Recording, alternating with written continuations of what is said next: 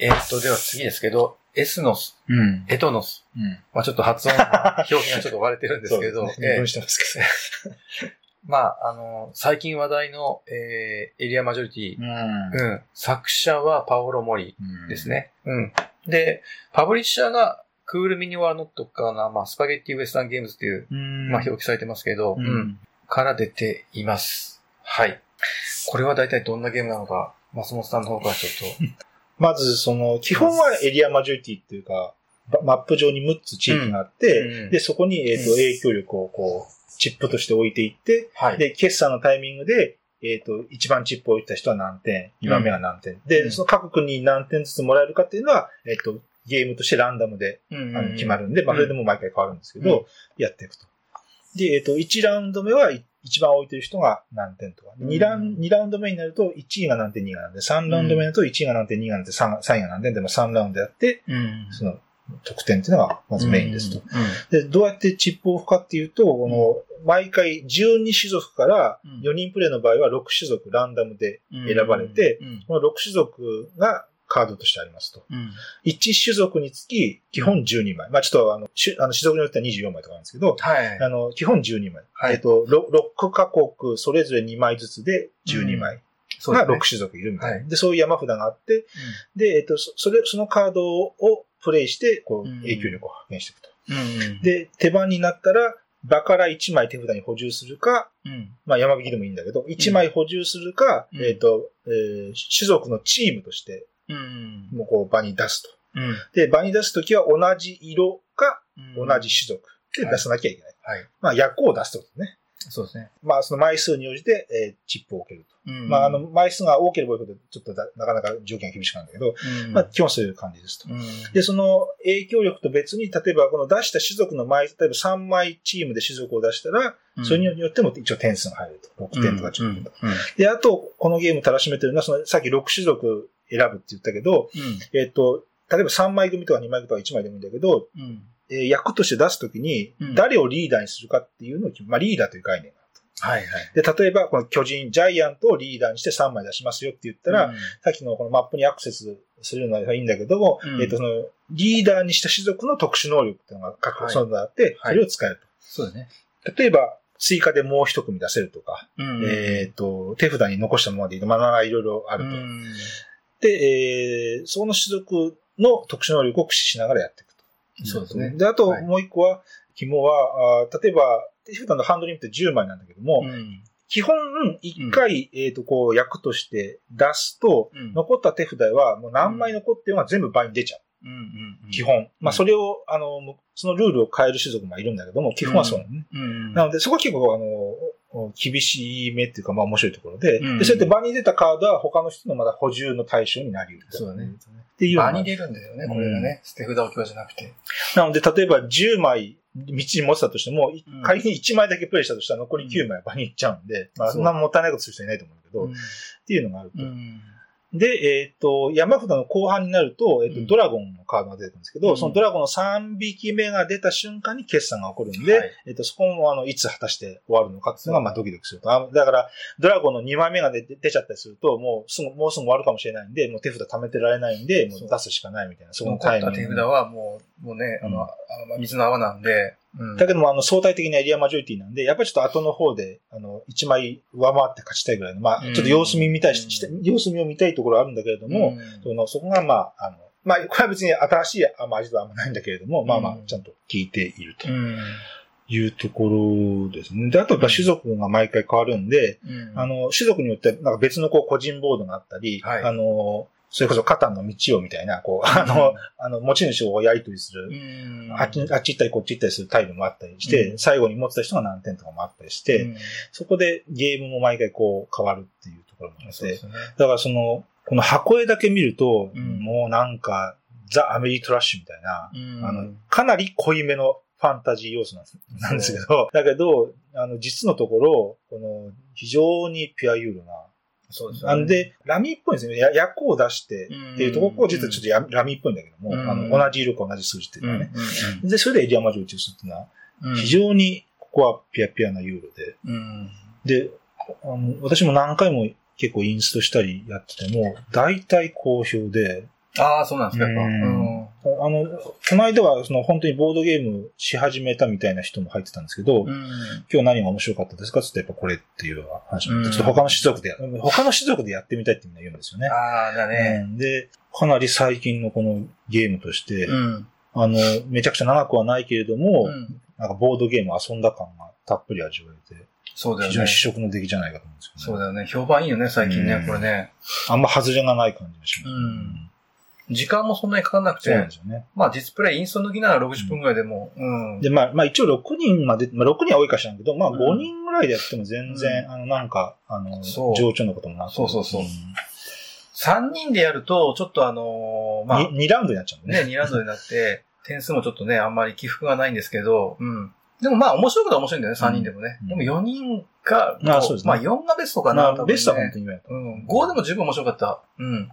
種族はまあ12種族あって、そのうち毎回6種族選ぶ。うん領地も6、うん。6色あって、うんうん。で、色か種族で揃えるってことなんだけど、結局あの、難易度的には一緒なんですよね。どっちもね。あの、うんレアリティ的なものを考えると。はい。うんうんなんか種族で揃える方が簡単とか、色で揃える方が簡単ってのは全く、もうここは全く一緒。はい。うんエリアマジョリティなんで、あの、まあ、コマをね、あのエリアに置いていくんですけど、必ずコマは1個ずつしか増えていかない。そうですね。ね。はい。ね。で、だんだんちょっと難しくなっていくうん。増えれば増えるほど。はいうん。この辺もなんかね、あの、ユーロっぽいなっていう、うんそんななんか派手派手しさがなくて、うんコツコツとした感じのエリアマジョリティ。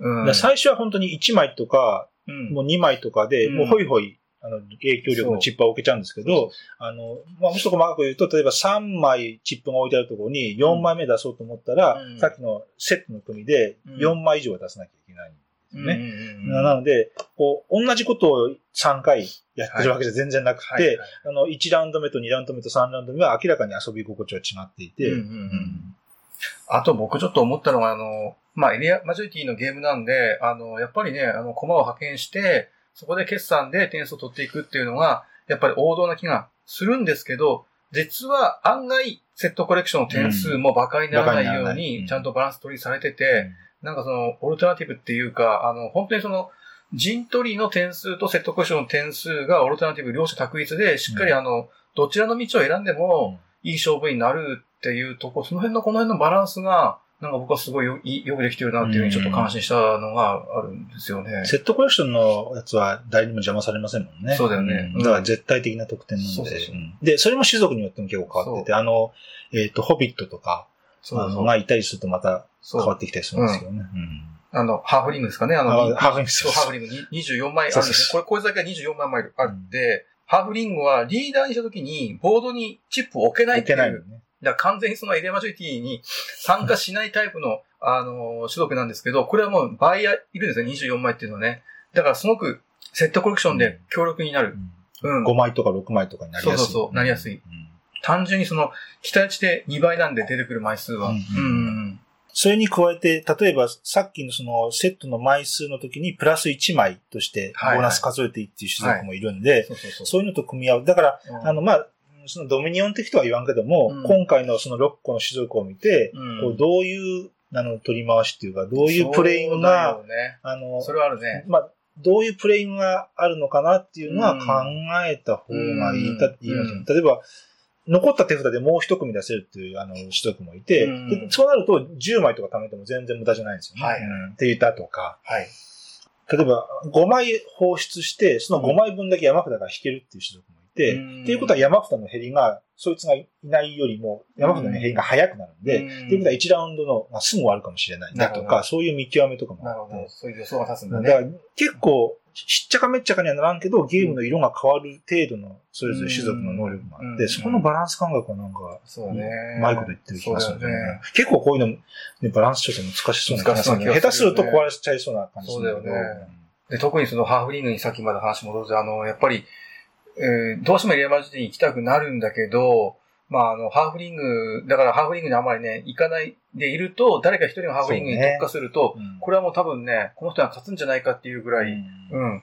で、ハーフリングが出たセッションだと、もう本当にセットコレクションを本当に真剣に考えないといけないっていうか、まあ、ハーフリングを一人だけにさせておくのは非常に危険そというか、こはなんかちょっとコンセンサス取って。た方がいいかもしれないですね。一回ちょっとやってみるとわかるんですけど、ハーフリングとか、うわ、強いなっていう、あ、うん。これじゃあ一人野放しにしちゃダメだったんだっていうのはね、うん。学習するんですけどね。5枚で十何点とかね、6枚で何点あるんで。そうそうそう。うん。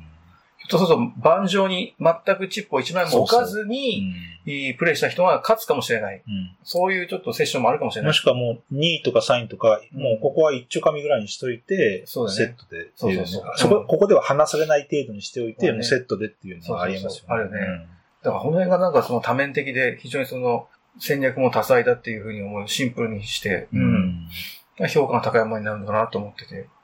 ドゴボゾーも、パウロモリですね。ラウルモリでう、ん。で、まあ、ドゴボーも、あの、見た目はなんか、まあフィギュア、まがまがしいフィギュアもあって、うんうん、と思ってるんだけども、うん意外と実のところはピューロ、ピュアユーロで、ねあのちょっと陣営の綱引きみたいなね、どっちの陣営について勝つ負けるみたいな感じで。うんだから、やっぱこの、パオロ・モリの根底は、ピュアユーロな感じな人なんかなっていうのを、ねうんあの、このドゴボーからのこの S の。から受けるのはそういう感じがしますよね。うまあ、それとこの箱絵が合ってる合ってないのちょっと置いといて、まあ、パオロ・モリってなんかちょっと地味な人というか、あんまり名うん前、知名度そんな高くないけど、まあ意外に面白いゲームが多くて、まあもっともっともっとね、あの、デザイナーがしてもいいぐらいの、うんうん。そんな人だと思うんだよね。うん。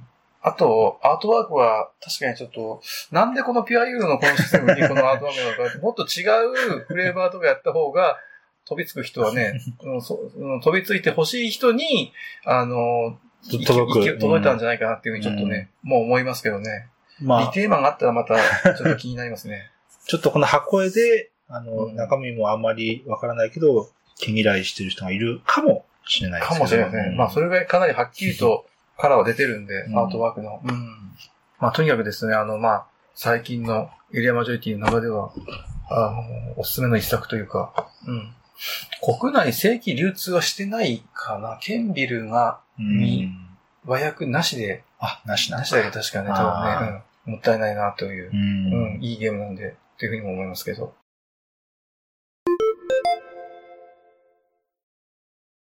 えー、ちょっとね、レアなタイトルいきたいと思うんですけど、えー、国津屋のオハイオというゲームですね。どんなゲームなのかちょっと松本さんの方から紹介していただいていいですか？オハイオは、はいえっ、と、まず98年ですね。はいだから2000年よりも前です。はいで、ジャンボから出てますね。あ、ジャンボなんだよ。で、ジャンボから国ちゃって、まあ、ちょっとだけあって、うんあのまあ、ジャンボグランプリとかレースゲームのゲーム、カードゲームもあるんですけど、うんまあ、国ちゃはいくつかあって、うんで、それオハイオっていうのが出てますと。うん。で、えー結構アブストラクトに近くて、うんあの、全員手札は、うんえっ、と、0から10はい。0から10の11枚。ですね。うんえっ、と、元は1から10です。あ、1から1から10。はい 1から10の10枚と、はいあと、オハイオカードっていうのを持ってますはいと。その11枚ですと。あ、なるほどね。はい。で、だ正直もう手札みんな一緒なんで、はい。あのそこはまあ、かなり運用上何もなくて、うん。で、えっ、と、トリックテイクでは全然ないんですけども、うんまあ、誰かがカード1枚出しますと。うん。まあ、オハイオカードなんか、まあ、1から10の数字が書いてあるわけですけど、うん。順番に、えー左隣の下茶の人は、うん今出た数字よりも低い数字を出します。はいはいはい。低い数字を出す。はい。で、そうやってだんだん低い数字をやってって、で、あの、トリックテイクじゃとは言ってますけども、まあ何周もするんですよ。何周もする。うんで、はいはいはい。例えば10、7、4、3、うん2、1とかまあなってて、うんで、で、出せなくなったらみんなパスすると。で、えっ、と、うん最終的に自分、誰か以外が出して、他の人がパスパスパスってなったら、うん。そのカードをもらいますと。ああ、なるほどね。はい。で、その人が次のカードを打ち出しますと。はいはい。で誰かの手札がなくなったら終了。はいはいはい。だから、えっ、と、パで、あの、パスしてたりするんで、手札の、お減り具合はみんな異なってくるんだよね。ね。うんだからそこはその、えっ、と、手札を早く出した人たちみたいな、そういう系統なわけですけれども、うんポイントは、その時に、うんえー残ったカードうんは全部マイナス点になっちゃいますよ。あ、手札に残ったカード。はマイナスになっちゃう。はいはい。です。さっき言ったように1から10あって、うん要するに10っていうカードは、うん。自分から打ち出さん限りは出せるんですよね、絶対に下回ることはないから。だから、いいじゃないつかは自分が勝負で勝ってうん10を出したいんですけど、うんだからそうしんとマイナス10点になっちゃう。うん。っていうところがある。あと、オハイオカードは、今出てる数値のちょい下という扱いです。うんうん。あの別に、あ特に明確に何点なんて決まってるわけじゃないですけど、うんはいあの、ちょっとだけ下。下回っていることは確かだという。で、それはオハイオカードにまたオハイオカードも出せます。出せる。それはさらにちょっと下っていう概念。で、えっ、と、ちなみにこのオハイオカードっていうのは、これは、えっ、と、これプラス点じゃなくて、これ獲得してもこれマイナス10点です。おー、うんなるほどね。もちろん手札に残ってもマイナス10点。はいはいはい。まあちょっとオハイオカードの使い方もちょっとポイントですよね。うんうんだから、マイナス10点以上の得点があれば、うん極端な話、オハイオカードの他に3と8があれば、うんまあ差し引き1点分は一応得点とかになるんで、うんまあっていうこととかそういうことだと思うんですよね。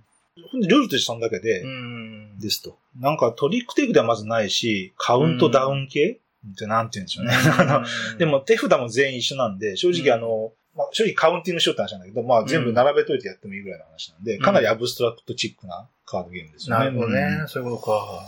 ですよと。うん。これがどれだけ面白いかどうか、あの、うんかなり荒削りで、うんもうワンアイデア勝負みたいな感じなんで、うんまあ、すごい面白いかどうかは別にして、まあ、うん。ちょいレアな感じはしますっていうところですかね。うん。なんかでもシンプルだけど変わったゲームだよななん、か、果たしてそれで完成形ってなってるかどうか、ちょっとまあ、それは置いといて、うん。まあまあ、あの、うん、なんか同人ゲームでポロッとこういうの出てきてもおおかしくなないいような。感じですよね。うん。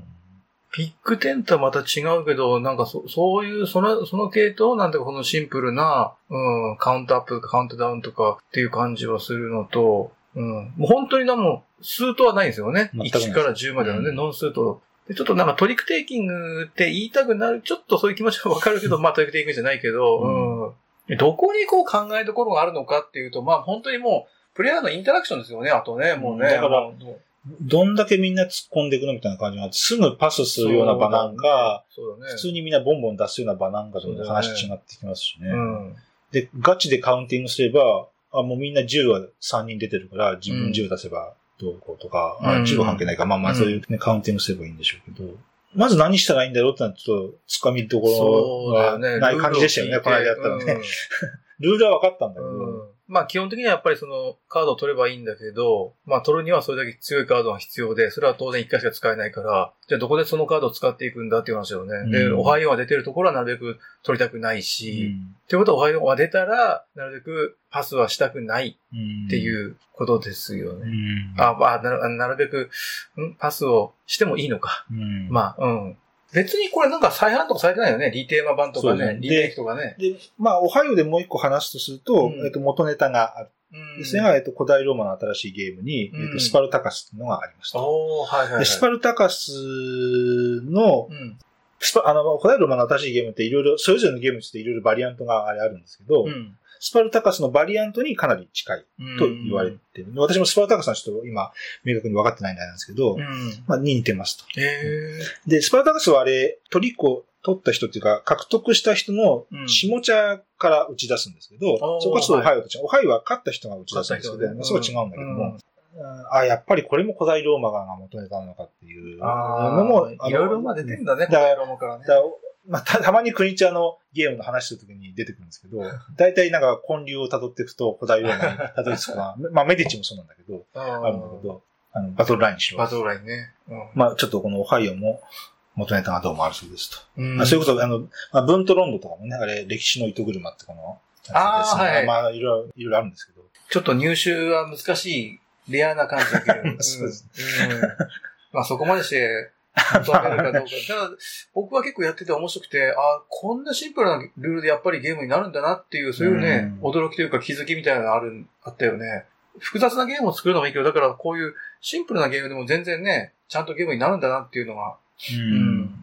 これね、まあ、ちょっとシンプルすぎますけどね。シンプルすぎるはシンプルですけどね。そうそうそう。んだそれこそなんか、まあ、この間ちょっとやって、まあ、3時ぐらいか、まあや、ちょっとやって終わりましたけど、んまあ、また何回かやると、またいろいろ、もしかしたらいろいろ見えてくる。うん、かもしれない。見えてくるっていうか、まあ多面的な、いろんな表情が、あの、すその時のメンツによっては、うんいろんな表情が浮かび上がってくるゲームなのかもしれないな。あまあもしかしたらそうじゃないかもしれないですわかんないですけど。だからそんなものをちらっと感じるゲームではありましたけどね。うんカウンティングはするとね、やっぱあれですけど、あの、まあ、ライトにやってもいいんで、で、あまり考え、カウンティング考えずにやってもいいんで、ずっとそれだとなんか徹夜とかで やってもなんかこう麻薬的な楽しさがあるかもしれないし、ううんん。それぐらいなんか頭使わずにやって、ずっとやり続けるっていうのも一つのね、このゲームの楽しみ方かなと思いましたけどね。まあちょっとテーマが何かよくわかってないですけそう、なんだろう、おはよう。なんですなんかか、ね、竜巻書いてありましたね。あった、竜巻。ねなんでおはようなのよくわかんねえな。ご当地ものなのかなこんな感じでしたけどね。うん。まあ機会があれば。はい。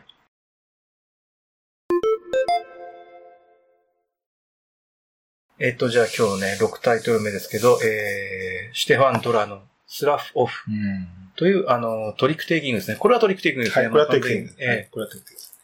まあ、これあの、スラフオフっていうのは、あの、まあ、元になったゲームの、おリテーマ版、リアートワーク版というか、あの、ポップな、クワンチャイ・モリアっていう、知ってる人いるかな？アート、アートワークはね、ええ、クワンチャイ・モリアっていう人が、あーやられてる。結構売れっ子の人だと思います、この人も。うん。イーグルグリフォン。うん。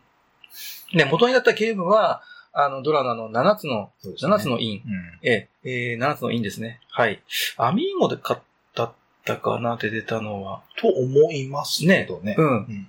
ビッド系のトリックテイキングで、まあ、あの、7つの印は赤が切り札、固定だったんですけど、はいはいはいえっと、スラフオフは青が切り札です。うんまあ、とにかくあの、スートがいくつかあって、6スートあったかなスートは5ですね。5か。5ですね。ううんん。で、まあ一応あの、ランクは1から15まであるんですけど、まあ4人プレイの場合は1から12かな。あそれを変えるんですね。そうそう。うん。1から12で、えー5スートあるんで60枚。うんで、これを4人配りきりなんで、え1人当たりちょうどお15 15枚枚。15枚ですね。で、全部やります。15トリックやります。うん。だから出てこないカードはない。で、マストフォローで青が切り札。フォローできない時には何を出してもよいと。はいはいはいええそれはオーソドックスなのね。そうそう。うんものすごくオーソドックス。ううんん。切り札が変わるわけでもないし、うん。で、そのトリックテイクやって何が楽しいんやっていう話なんですけど、最初に配られた手札を見て、自分はこのスートで何回勝てるかっていうのを予想するんですよね。うん。例えばその、黄色いカードで12とか11とか10みたいなの3枚来た場合、これ黄色で3回勝てるだろっていう予想がなんとなくできる。うんうん。もしか、もしかしたらできないかもしれない。あの、うん黄色いとこ出まあよっぽど偏ってない限りは。そうそうそう。ううんん。で、最初にその予想をおビットするんですよ。うんで、これが中央から、例えば黄色いチップをあの3枚持ってくる、取ってくることで、私はこの黄色スートで、えー3回勝ちますよっていう一つのベビービットですよね。うん宣言するっていう、そういうことです。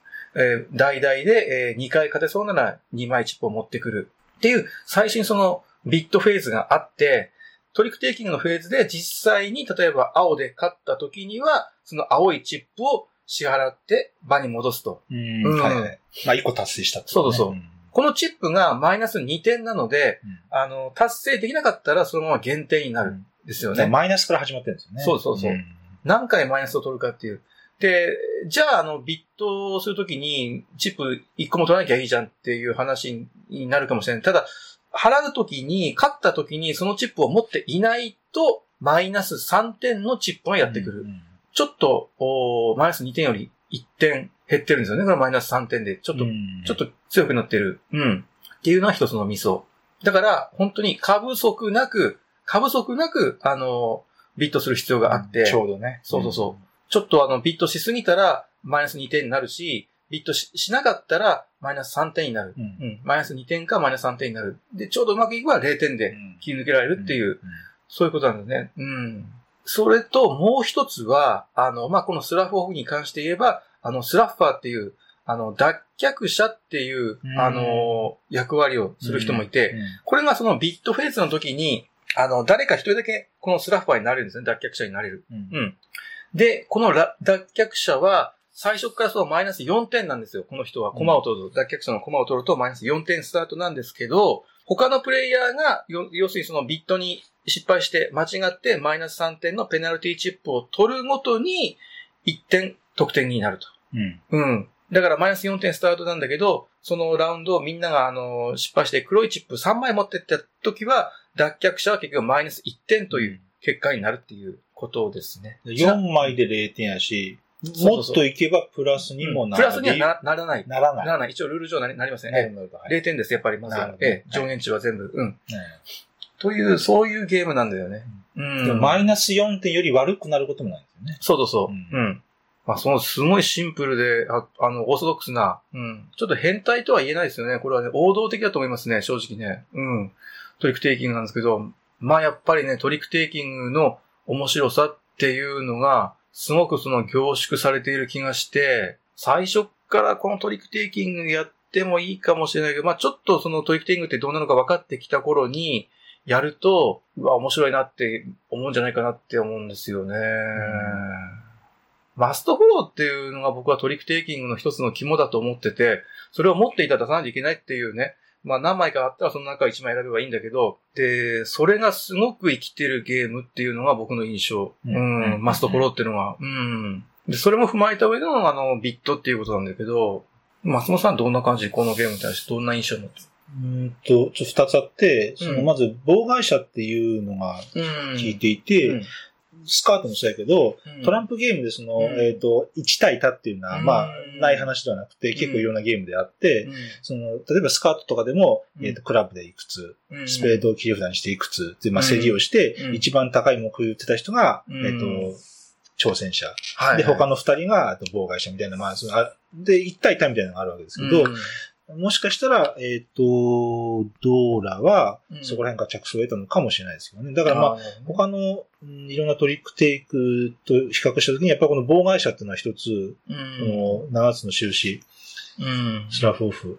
えっと、ウィザードエクストリームもそうやと思うんだけど、はい。あの、それになってるかなっていうのと、あと、もう一つはその、やっぱりスラフオフで大事なのは、その変態トリックテイクって言われてるものとのやっぱり違いみたいなのを考えたときに、うんトリックテイクの根幹部分はうん、めちゃくちゃオーソドックスなんですよね。そこは何にも手をいじってないんですよね。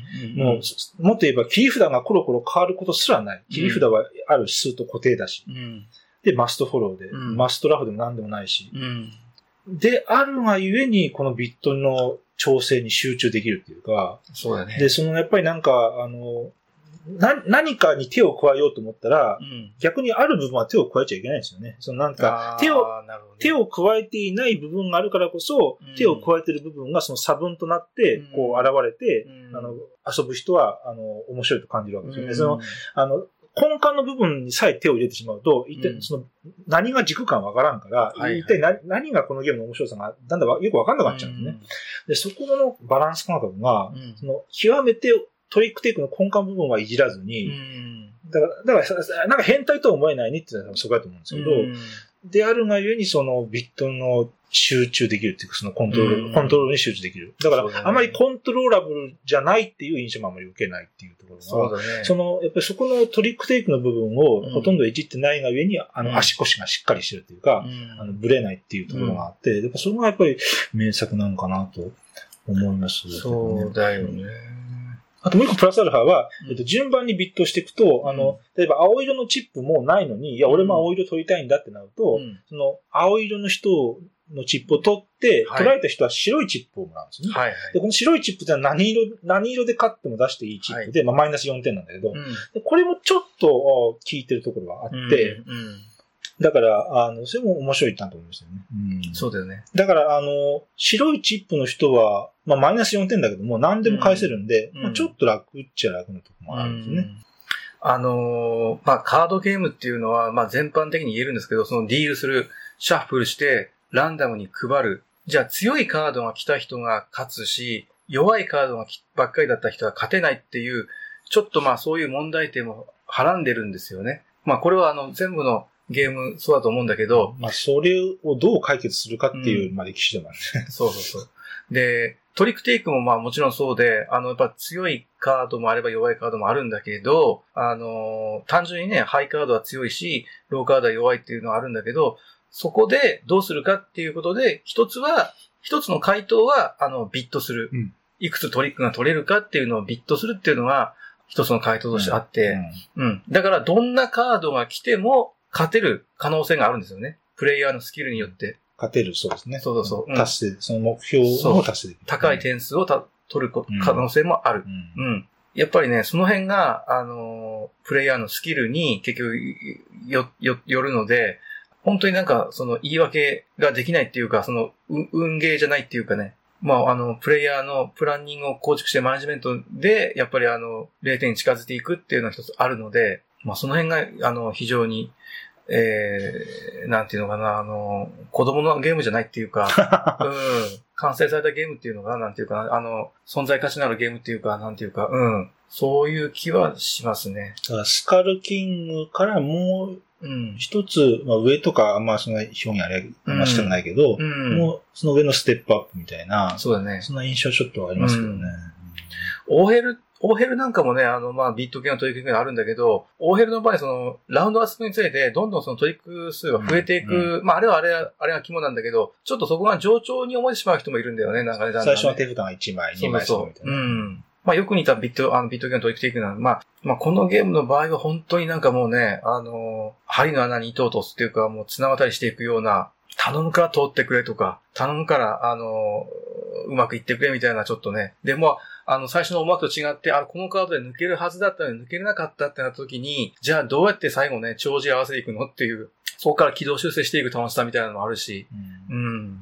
で、やっぱりその、結局、手札配られて、うん。その、全体で何トリック果たしてどうでしょうっていう、まあ、うん。ゲームもあるわけですけど、でも、うん。その、なんていうか、その思考回路としては、うん。要するにこのスートは長いから、うん。まあこれで2トリックぐらい取れて、うん。このスートはハイカードはあんまないから、これは0トリックだろうっていう、うん。まあ、言っても、要するにそういう思考をしてうん、全体で何トリック取るっていうのを、まあ、いろんなトリックテクでもやってると思うんで、だから、はい。まあ、それを、要するに可視化してるっていうか、そこの考え方をね。ねだから実はこういう考え方でやってるんですよね、他のトリックで。だからだからそういう意味ではなんか、おこういう、このシャフ方法をやって、またいろんなトリックテイクをやって、うん。またね、見えてくるものもあって、そこをこう、ルールとして、メカニクスとしても可視化しちゃってるところが、うん。なかなか面白いですよね。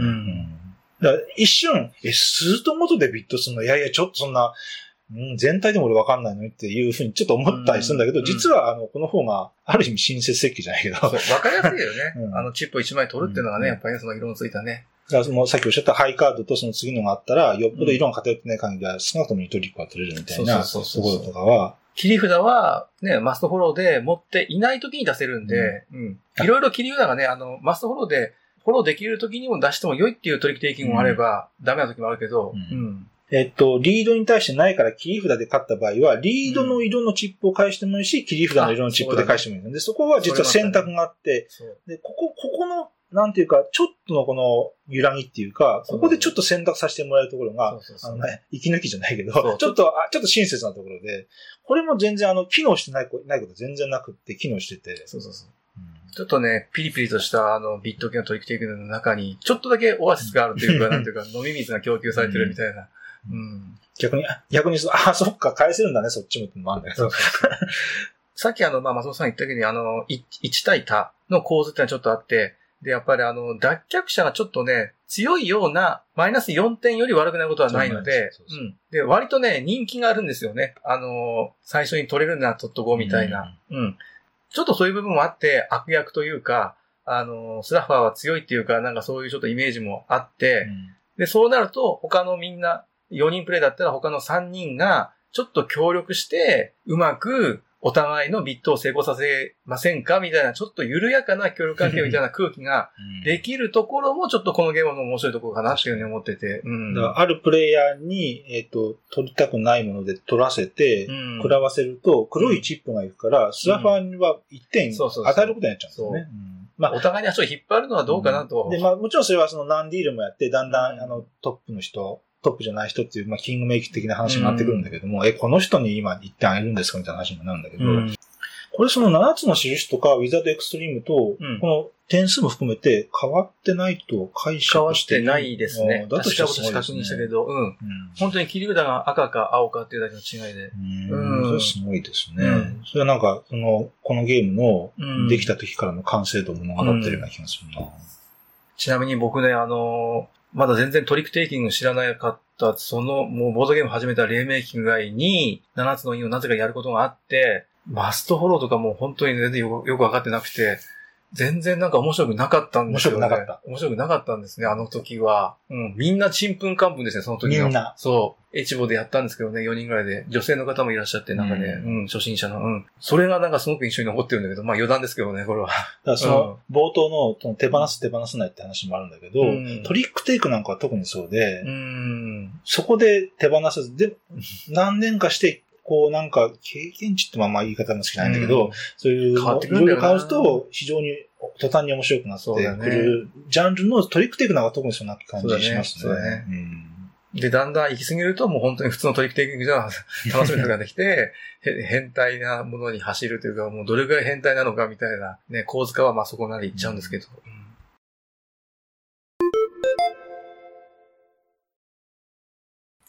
最後のタイトルいきたいと思います。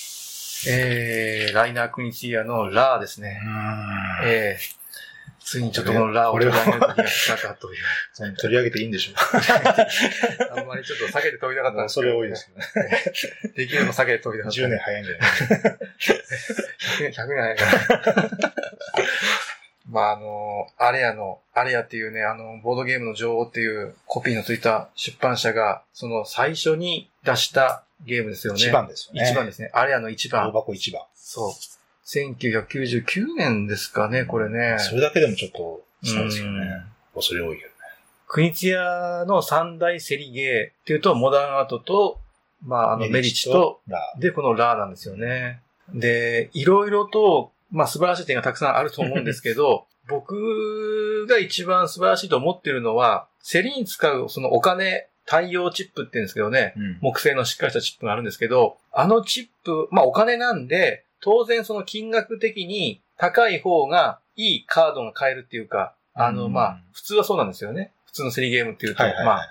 だけど、要するにその、このラーの場合は、1とか2とか3みたいな、チープな対応チップでも、使いどころがあって、ちょっとこう、場の、あのね、ゆ揺さぶりをかけるっていうのが、みんなに。うん。それが僕は一番、このゲームの買ってるところなんですよね。うん。うん。ラーで面白いって時に、まあうん。もちろんどんなゲームでも途中でやってて、あ、そういうことなのかって気づきっていうのは面白いって感じたのがあって、うん。ラーではそこは一つやっぱ誰もがおって思う気づきだと思うんですよね。うん。まあ他の人のプレイングを見てそれに気づくってのもあるんだけど、うん。やっとでっかい数字ばっかりだって中で、全然しょぼいしょぼしょぼのタイルで、うん、で、もうはい、じゃあラーでそんなのにあんた10も11も出すつもりみたいな、そうそこですよね。そうそううん逆、逆足元を見るみたいな。そうそうそうんあの、逆にその大きなお金チップを持っている場合は、なるべくその場の状況が良くなってから、当然行きたい。うん行きたいんだけど、あの、ラータイルだっけね。ラータイルが出ることで、どんどん時間時間が進んでいっちゃ、いっちゃうんですよね。ここがもう本当にランダムなんで、本当に待っているのも怖いし、うんうん。で、そういうし、あのメカニクスとちょうどその太陽チップ、安い太陽チップも使えるっていうのはうまくこうね、噛み合ってるんですよね。うん。逆にその、あの、低いチップしかない人は、うん。あの、袋からタイルを取っても、うん。まあ、ラーじゃない限りは、場がリッチになるだけなんで、はい。それは高い数字の人にタイルを半分上げてるようなもんで、そうだね。まあ、。そこはそのなんか、それを、に気づく気づかんでちょっとまた、うん。あの、セッションが変わってくるんですけど、うん。そういうのみんな分かってる人たちばっかりでやると、うん。また非常にちょっと面白い感じなんですよね。そうですねあとやっぱりあのーまあ、あのーセリゲームの特徴の一つなんだけど、同じカード、同じタイル、当然みんなで、みんなのね、あの対象、戦の対象は同じなんですけど、同じカード、同じタイルでも、一人一人で価値が変わってくるんですよね。うんうんそのカードが僕には10点になるし、あの人はとっても0点だっていう、じゃあ値付けどうしますかっていう話ですよう。んうん。まあ、ここはねメディチも同じとそうですよね。まあいろいろありまますけどね、この、うんこのタイプはね、このメカニクスはねまあでもそこが醍醐味ですよね。そうだよね。うん。どうなんだろうね。これドイツゲームの正の特徴の一つかなっていうふうにも一つ思ってるのは、同じ対象でもプレイヤーによって価値が異なるっていう。うん。うん。ほももっと前にもあったのかなありそうな気もするんだけど、僕はなんかこれが一つのドイツゲームの競りゲームの特徴なのかなって一つ思ってて、全員にとって等しい価値なのであれば、はい。それは別になんか持ってる金額のあうんれままね、なんかそうそうそう意味なくなっちゃうっていうのがあって。あの、ただお金チップっていうのがあって、これはまあ3点なので、例えばこれ分かりやすくもうみんな10価値なんだよね。1枚が3点になるっていうのはね。ううんん。ただ、あの、例えば洪水とナイルっていうタイルがあって、あの、ナイルを5枚持ってる人にとっての洪水と、ナイルを10枚持ってる人にとっての洪水っていうのはもう全く価値が異なる。うん、わかりやすく言うと。うん。あと、まあ、例えば文明とかも、そう文明ね同じ枚数だったらどうとか、そうそうそうあと、まあ、建物もそうですよね。うんあの、あれも7種、8種ぐらいになったら、はい一気に得点がどんどん上がったりするんそうで、。だからその1枚が喉から手が出るほど欲しい人っていうのも中にはいるんだよね。もう一つは、はやっぱりあの、いろんな決算の方法があって、まあ、あの、ノルマとか、マジョリティとか、あの、セットコレクションとかいろいろあって、で、これがあの、それぞれのタイルで、一つ一つちゃんと個性がある。神様のタイルなんかは、例えばあの、使わないと2点になるんだけど、場のタイルと交換できるとか、非常にこの辺がゲーム性を豊かなものにしていて、だから別に神様のタイルのこの交換ルールも、うんもうないならないでまあ、いいんだけども、はいはい明らかにこれあったおかげで、よよりゲームは深みましたね。ね。明らかにね。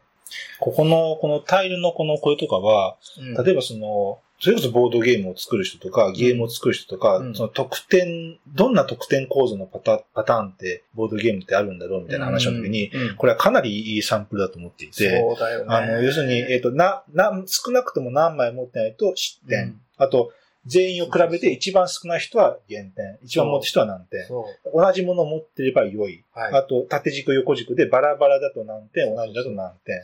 あと、ラウンド中に流れてしまうもの、はい累積するものっていう、かなりボードゲームでよくあるいろんなパターンが、まあ全部とはもちろん言わないけども、うん。かなり基本的なところはかなり網羅されていて、ね。ここは、そういうふうに目で見るのもかなり面白いと思うんですそうだよね。うん。で、そういういろんなパーツパーツの、いろんなこう、得点構造を持ったタイルを、その、ラーっていうこの袋引きしてやるっていう、うん。そこでこうまとめてるっていうのがう、ん。がすごいと思うんですよね。やっぱり、だから、国津屋はいろんなゲームに精通していて、まあ、こういったあの、得点計算の方法もね、あの、十分に熟知してたんでしょうね、多分ね。うん。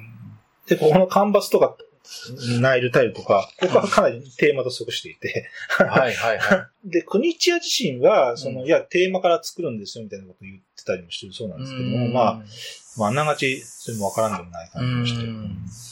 うんまあテーマもね、古代エジプトで、まあいろんなその神様が出てくるっていうのもなんかね、あの僕の好みで。うん。あ、ちょっとね、それでラーでちょっと言いたくて、えーっと、まあ、ボードゲーム全、ラーも含めてボードゲーム全般で、その、うんこのボード上でどんだけの時の流れを表してるかっていう話があって、うんで、それから受けるスケール感みたいなのがあるんですよね。で、これとかは要するに洪水で流れる。で、また建物とかが出る。いろんな神様が出てくるっていう、かなり時の流れで言えば、何百年何千年っていうのも多分表してると思うんですよ。ね。はいはいはい。のこの神と、神とこの木の駒しかないけれども、うん。この神とか木の駒しかないもので、何百年何千年っていう時の流れを、まあ一応まあ表してると、うん。なんていうかこう、あの、すごい全然メカニクスと別でとテーマの話しますけど、うん。こうなんか感じるスケール感みたいなのがあって、そういうのも、ある意味超大事だと思ってるんですよね。うん。決して現代のテーマじゃないし、リアルタイムじゃないし。まあ、例えばその、例えばボーパルスとかも、あの、うん経年マーカーって、うんまあ、20あれ、経年マーカー乗ってる部族はなくなると。まあ、それで、栄枯盛衰、うん乗車必須の断りを表すじゃないけど、うんそれを表してるわけだよね。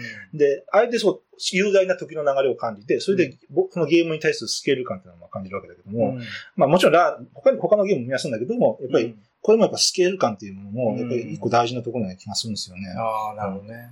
うん確かにそれはあるね。確かにね。うん構図でこう流れて。うんまあ、それは、それこそね、アメンラとかもそうなんだけど、チグリス・ユーフラテスもね、うんまあまあ、それはまあ、たくさんもちろんあるんだけど、ラーに限ったことじゃないんだけども、うんまあ、それも一個やっぱ大事なところだなっていうのは、この間やってて思ったんですよね。あの、まあ僕本当にそのドイツゲームの金字塔って言言っていい数少ないタイトルの一つ。僕はこれラーとプエルトリコはドイツゲームの金字塔って言っていいかなって思ってて。うんで、あの、まあ毎年あの、年末にね、あの G100 って言って、うん自分のオールタイムベスト15っていうのをね、うんあの、ボードゲームで選ぶ企画があるんですけど、ねまあ、ラーは、まあ、かなり高い確率で、毎回絶対入るとは僕は言え言えないけど、プエルトリコとラーはほぼほぼまあ入るかなっていううん、大体。うん。本当に何回やってもその飽きないっていうか、そこが見えてこない。本当にそのセッションごとにしっかり楽しめるってのが一つあるし。ううんん。結構な大量実は引くんですよね。うんそんな余んないんですよね、実は。そこも結構大事で。これなんか半分以上使いませんとか話になると、うんなんか結構偏っちゃったりする話なんだけど、意外と3ラウンド通じてやるとうん結構な枚数が引くんですよね。うんその出方の偏りがあるだけで。ってなると、あ、1ラウンド目めっちゃちょっとラー出るの早くないって話になると、はいあ、じゃあ2ラウンド目、3ラウンド目っていうのは、なかなかもう出ないんじゃないのっていう読みができるんですよねこれが半分ぐらいだったらそんな意味もできないんだけど。うんそれでも全部できるわけでもないし、うんそこのさじ加減もちょうどいい気がするんですよね、盛り上がるには。ちょうど僕がね、ボードゲームを始めた頃に、まだあんまりボードゲーム10個ぐらいしか持ってない時かな。まあこのゲーム欲しかったんですよね。でも売ってないんですよね。もう、もうその時にもう絶版だったの。あー2004年ぐらいかな。リアルタイムで買うってわけじゃないんですよね。そうそう1999年で5年経ってて、もう発売が5年ぐらい経ってて、ただ噂はすごい聞いてて、このゲームは面白いっていう評価は、ネットなんかとかいろいろね、あの、情報して、ヤフオクで1万円以上数うん。うわプレーネついたのを僕は買ったのを今覚えてるね。うん、今でも覚えてる。で、家に届いた時に、段ボール開ける時の、あの、高揚感をまだ僕は覚えてますね。原原体験。うん。ああいうワクワクした感じをなくしたくはなかったけど、うん確かにボードゲームもうに2000個近く持ってると、ね、もうそんな思いにまた、あの、なることはもうないんですけど、うん。ただ、あれが僕にとっての、なんていうかの、ボードゲームの買う喜びの原体験だったかもしれないですうん。ねちょっと個人的なことを挟ませてもらいましたけど。まあでもそんだけのやっぱり、うん。今でも覚えてるよね、家に段ボールが届いて、その段ボールを開ける時のワクワクした感じ。ううんん。で、まあ、えニューゲームズオーダーで日本語版も出てるから、非常に手に入りやすい。状態もう今はね、もう本当に手に入りやすい状況で。これは素晴らしいことですよね。ね。そういうのが、こう、安定供給される状態であるっていうのは、大変素晴らしいことなんですそう。いろんな意味でね、これからそのゲームいろいろ研究してデザイナーになりたいっていうのもそうだし、ボードゲーム始めてって、始めたいっていう人にもね、なるし。最後の最後で、このチップの数字全部足して一番低い人が一番高い人がはい。最後の最後までそれが効いてるんですよね。はい。だからその、競り落として土地の高いタイルを、こうわざと獲得、タイルだけでもいいから獲得するとか、そう。最後の最後までちょっと、あの、聞いあてて、れあそこまでよく考えてるよね、うん。そのなんか完成度がちょっとかなりレベルの段すごいよね、段違いだとこの思うこの時代でね。うん最後までだからもう緊張の糸が切れないよね、だからね。だからちょっと、絶対それはなくても確かに言いちゃいいでしないけうんど、あった方が絶対いいっていうのはかなりそこかしこにあって、そこのなんか完成度がちょっとすごいんですよね。だからちょっと毎回滑らないんですけど。ねえ。あれ結構ね、バカにならないんですよね、最後の。特にラー始めてうん間もなかったりすると忘れてたりするんですよね。そうあの、あ、そう言ってましたね、そういえばみたいな話なんだけど。あの、プラス5点、マイナス5点で割と勝敗が決まることもありますからね、もつれると。ううん。だから最後は結構もう大きなタイルチップ取るのだけにっていうとちょっとあれだけど、そこはね、十分ね、考慮の余地ありますよね。うん。だから本当タイルの並びに、今、うん中央にある数字のタイルは何ですかまで加味して価値を考えなきゃいけないしそうそうそう、で、あと、あの、ちょっと話出てこなくて、災害タイルっていうのもちょっとピリッと聞いていて、うん。だそれもあの価値と同じで、その災害で潰されるものがない人にとっては全然、もう痛くも痒くもないんだけど、でもいや、あなたはこここれ来たら大変でしょって話になって、うん。それもさっきの価値の話に出てきて、うん。それも聞いてるんですよね。うん